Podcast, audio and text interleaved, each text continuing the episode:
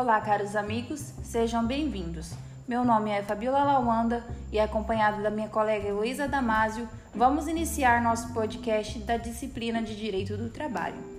Neste podcast, iremos falar sobre a Organização Internacional do Trabalho de uma forma geral e a visão referente à pandemia vivenciada atualmente.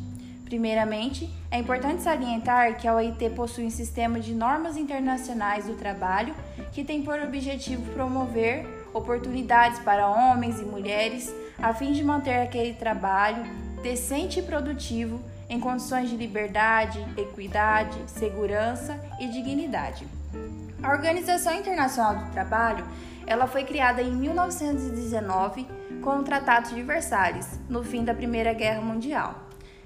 Entendia-se que o trabalho era parte integrante da dignidade humana e essencial para garantir a paz mundial. Porém, devido às transformações trazidas com a Revolução Industrial, era preciso estabelecer um mínimo de condições dignas para todas as atividades. Dessa forma, a OIT passou a pesquisar e a analisar este universo e escrever informes sobre o trabalho escravo, infantil, exploração e entre outros. Através de convênios e reuniões, a OIT tornou-se um fórum onde trabalhadores, empregadores e governos podem sentar e discutir propostas que tragam benefícios para a sociedade e passou automaticamente a formar parte da ONU quando esta foi criada em 1946. Em relação às convenções, é importante salientar que, os que são tratados internacionais que, aprovados pela Conferência Internacional do Trabalho, podem ser ratificados ou não pelos países membros pela Constituição da OIT, para que um país ratifique uma convenção, esta deverá ser apreciada pela autoridade competente, geralmente o parlamento. Desde o ano em que foi criada, foram realizadas cerca de 189 convenções internacionais de trabalho e 200 recomendações sobre diversos temas. São eles: emprego, recursos humanos, proteção social, saúde no trabalho, segurança no trabalho, trabalho marítimo, trabalho da mulher, trabalho infantil e entre outros. Em 1998, a Conferência Internacional do Trabalho aprovou a Declaração dos Princípios e Direitos Fundamentais do Trabalho. Tal declaração estabeleceu alguns princípios básicos que todos os membros devem cumprir. Entre eles, a liberdade sindical e reconhecimento do direito de negociação coletiva, eliminação de todas as formas de trabalho forçado ou escravo, abolição total do trabalho infantil, eliminação de todas as formas de discriminação no emprego ou ocupação.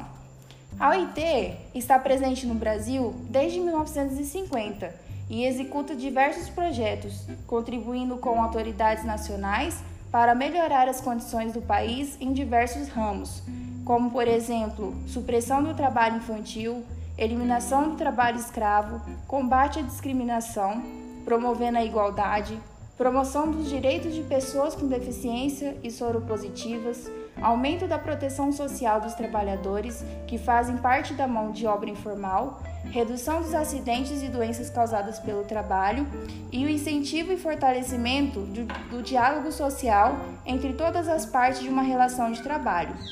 Alguns objetivos estratégicos da OIT que podemos destacar são garantir o respeito às normas internacionais do trabalho, sobretudo aos princípios e direitos fundamentais do trabalho, promover o trabalho de qualidade, garantir proteção social aos trabalhadores, fortalecer o diálogo entre trabalhadores, empregadores e o governo. Dessa maneira, diante da tendência de redução dos postos de trabalho em todo o mundo, a preservação e a promoção do trabalho decente devem constituir o eixo central das estratégias nacionais e mundiais para o desenvolvimento e progresso econômico.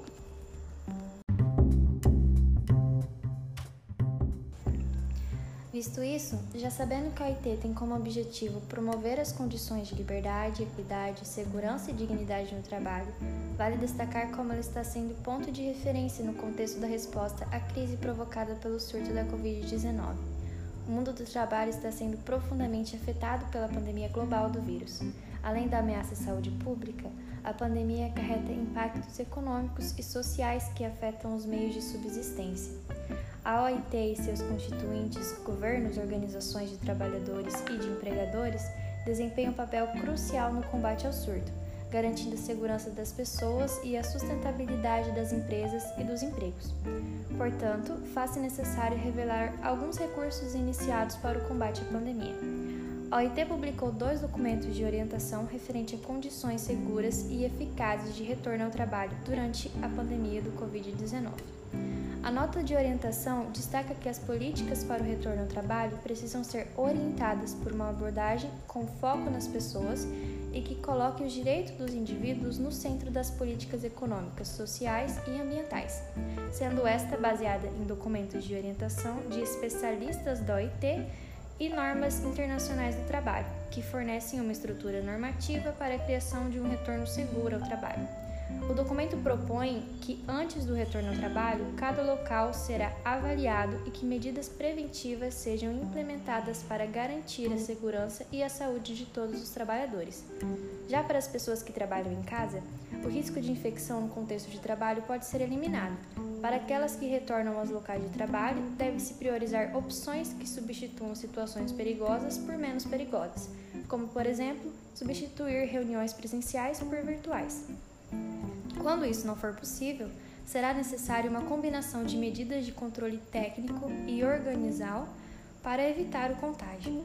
As medidas específicas a serem aplicadas dependem de cada local de trabalho e o uso de equipamento de proteção individual apropriado pode ser necessário para complementar outras medidas, principalmente para as ocupações mais perigosas. Esses equipamentos devem ser fornecidos gratuitamente aos trabalhadores.